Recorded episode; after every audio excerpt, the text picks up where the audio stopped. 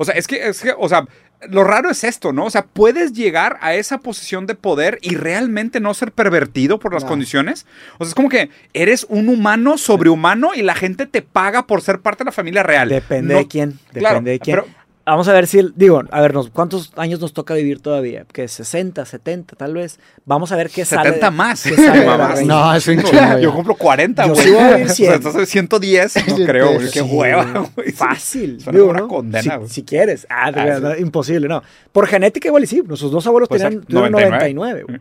Este, entonces, total, a ver qué sale de la reina más. O sea, están estas. Pero qué más cosas salen. Porque el, lo, que, lo que marca un, un monarca o un, un gobernante no es exactamente lo que hizo, sino cómo se queda su legado hacia adelante. O sea, ya que, ya que estudiamos el Imperio Romano, nos dimos cuenta de una gran cantidad de cosas y se fue cambiando toda la perspectiva. Pero, por ejemplo, Marco Aurelio, el- este, Sí. este, este vato sí se mantuvo de alguna forma su, su Integridad. respeto, güey, sí, Ah. hasta la fecha. Eh. Cosa muy difícil de hacer. Pero también, o sea, La- ¿qué, la- cantidad- qué acceso teníamos a su vida privada Es en la ese pregunta. momento? Sí, también nos, nos no, pero, y de todos los demás sí. O sea, hay mucha evidencia de todos los demás, pero de él casi nada, nada. O sea, Pues sí. el error fue Sí, que, sí, buen punto. que puso a su hijo Commodus en vez de seguir. Cómodo. Sí, en vez de poner el proceso normal de Roma, que era seleccionar uno Sí. en base a sus, sus trabajos bélicos o sus en vez de seleccionar uno pues, en base a eso, él puso a su hijo y ese fue el último emperador. Ahora, después de la, de la paz romana, que eran cinco emperadores, que tuvieron la- los cinco buenos emperadores, Marco Aurelio fue el último. Y su error grave fue... Ahora les pregunto esto: eh, si la máxima de Lord Acton, que es que el poder absoluto corrompe absolutamente, imagínense esto: ahí va un experimento mental para ustedes tres y para todas las personas que nos van a escuchar. Los alienados, nada. Imagínense que son ustedes eh, la persona más poderosa de un país. ¿ok? Ustedes son la persona más poderosa de un país. No solo eso, ustedes son eh, la persona más poderosa del país, más poderoso del mundo. ¿ok? Ujú. Ok. Y no solo eso, ustedes son la persona más poderosa del país más poderoso por 16 años. ¿Qué grado de... de- de- de- cómo, cómo podrían eh, existir, co- co- coexistir con eso? O sea, ¿qué nivel de carácter, qué nivel de disciplina, cómo tendría que hacer para no corromperse, para no, ¿sabes? ¿Cuánto duraría, no? Sí. Pues Está- digo, ti- tiene una relación directa con la cantidad de tiempo que estás en el poder. Y también si partes de generaciones que nacen ya en una posición de poder, ya ni siquiera tienen el antecedente de no haber disfrutado de los beneficios, entonces se genera un, una normalización total del estado en el que está la persona.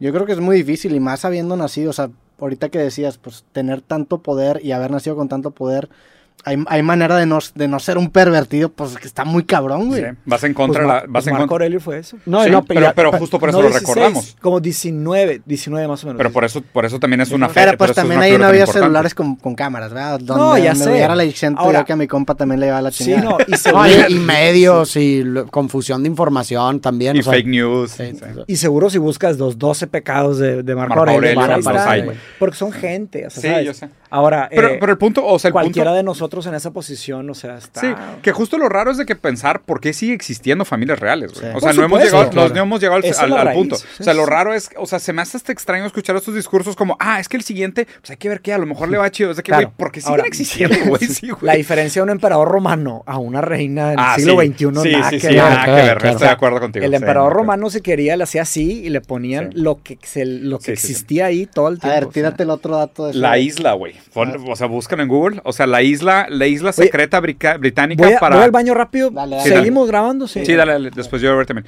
O sea, ponle isla secreta británica, tax evasion y abuso infantil. Hola. Dude, es que no tienes idea, güey. Este pedo está distópico, güey. O sea, yo literal, o sea, no estaba listo. Me embola que estamos viendo, estamos reaccionando a una reacción de un video. Sí, güey. ¿Le doy más? Sí, dale, ahí, ponle por ¿Aquí? ahí más o menos. sí. A día de hoy, al menos en el aspecto financiero, y cómo lo que queda del Imperio Británico se ha convertido Regresa- en la tantito. fiscal y en la tela una persona de la propia familia. Ahora vamos a hablar de un territorio entero pertenece a lo que queda del Imperio. Santiago, no me La desmonetices. isla de Jersey. No, Ubicada en el Canal de la Mancha, Ve. al oeste de las costas francesas, se encuentra el paraíso fiscal de Jersey. Jersey es una dependencia de la corona británica. No forma parte del Reino Unido y tiene estatus de colonia británica. No obstante, la corona imperial británica ejerce en Jersey la más alta magistratura, al igual que en el resto de dependencias de la corona británica. Las dependencias no son territorios de la Commonwealth. Todos tienen un alto grado de autonomía y el Reino Unido se encarga de su representación internacional y de su defensa. En asuntos comunes entre las dependencias y el Reino Unido, el Parlamento británico es el que legisla. Siempre lo hace en nombre de la corona. A ver, Además échate de un resumito, ¿no? la isla de Man y la bahía de Guernsey. A pesar de tener una población de poco más de 100.000 habitantes, la isla de Jersey es el décimo paraíso fiscal más importante del mundo. Por cierto, si alguien quiere comprender cómo todavía el imperio británico sigue existiendo... El décimo no está tan cabrón. O sea, Sí, pero vas a ver, güey. Se pone progresivamente terrible, güey. Sí, güey. Les recomiendo ver el documental La tela de araña. El segundo O sea, esta, esta, me- esta es la segunda peor según él. Para mí esta fue la peor. Esto me revolvió el estómago, la descripción un enlace para ver completo el documental. Yo voy a aprovechar para volverles a recomendar el canal de Santiago. Sí, güey. Estoy hablando de mí, hablando de mí, güey.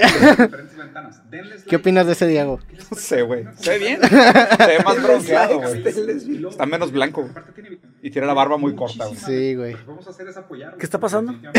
Viendo el paraíso fiscal de A Inglaterra. ver, pues les digo o no, o no Sí, resumes. yo güey? creo que dale tantillo más. Es que critica y les mete por las condiciones mate. Otro, Tantillo. Más, más, más.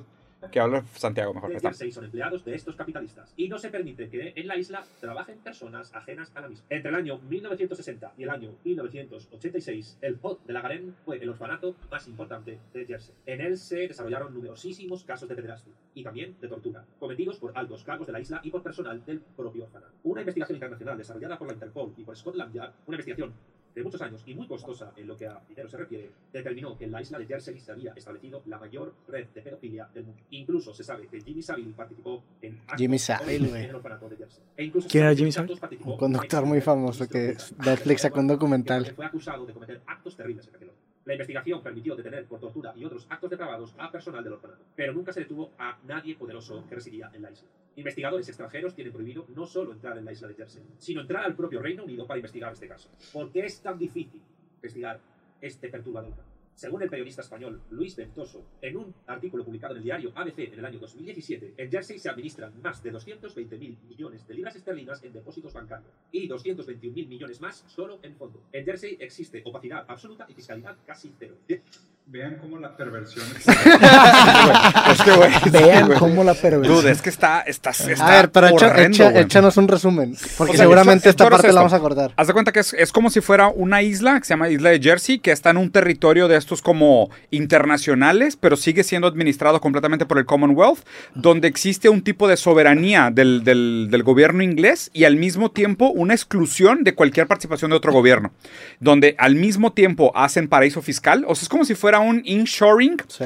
en otro territorio, ¿sabes? O sea, es un paraíso fiscal para las fortunas inglesas de estos, creo que sumando los dos valores que yo son como 440 mil millones de, de- de libras, que que ya hacen... no vale tanto. ¿no? Que hacen, que ya sé que ya perdieron bastante valor, o sea, que hacen inshoring en esa isla, pero no solo eso, sino que los construyeron como un Disneylandia para perversos, güey. ¿En qué año lo construyeron? Él dijo, ¿no? Del 1940 hasta el Ya. 86, que fue cuando fue lo peorcito. O sea, fue cuando fue de que había un orfanato donde había tortura y abuso sexual de niños y la madre. O sea, la neta, esta historia también está terrible. Y obviamente, de nuevo, es bajo el mandado de la reina. Pero en el es, 40 no era el mandato. Entiendo, empieza. Y entiendo que la crítica tiene que ser a ella, porque ella es la cara que representa eso. Sí. Pero también entender que estaba en una posición en donde, no digo, no sé qué pudiera pasar si lo expone, pues la pueden llegar a matar. Pero el que cae otorga, o sea, el Sí, que, o en- sea, en- si estás en la posición de responsabilidad y no haces el respecto, ¿no eres responsable? Pues o sea, es que aquí es una pregunta ética, ¿eh? Pues todavía no estaba avanzada la ética a ese nivel. O sea, el, el caso Sí. de Nuremberg, de, o sea, lo- los, Los juicios, de. Nuremberg, los Sí, juicios de tengo que ir al Nuremberg, baño yo ahora. después de, de la Segunda Guerra Mundial, Sí. Pues va- dar la contraria, no voy a estar para defenderlo. pues levantaron. no, pues te esperamos. O bueno, no, no, no, échale, échale, échale. Eh, en los casos de Nuremberg levantaron la pregunta, oye, este, ¿todos los soldados que obedecieron órdenes Sí. son culpados o no?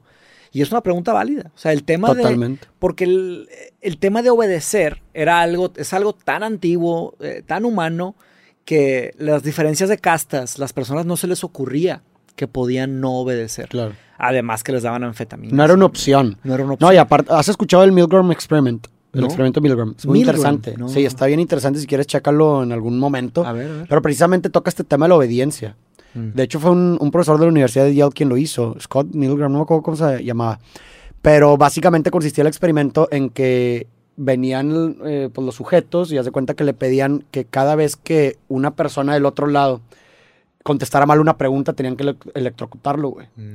Y haz de cuenta que estaba dividido en, en diferentes etapas y la- el porcentaje de como obediencia se midió de cuántas personas eh, llegaron hasta el final, güey. Porque había personas que, haz de cuenta que empezaban que a... le seguían. que- ajá, o sea, así se midió el, el grado de obediencia, porque había personas que a lo mejor de los varios steps, le, le- lo electrocu- electrocutaron dos veces y luego dijeron, ya me voy a la chingada, esto ni de pedo. Pero había una fue- de que pícale 10 veces o algo así. Haz de cuenta que, no, eran, o sea, no sé, te voy a decir, no me acuerdo el número exacto de preguntas, pero digamos, no sé, ponle 10. Entonces, cada, o sea, le hacían 10 preguntas a la otra persona que estaba del otro lado, y si se la sacaba mal, pues tenía que electrocutarlo. Entonces lo medían hasta cu- cuántas personas llegaban hasta el final, güey.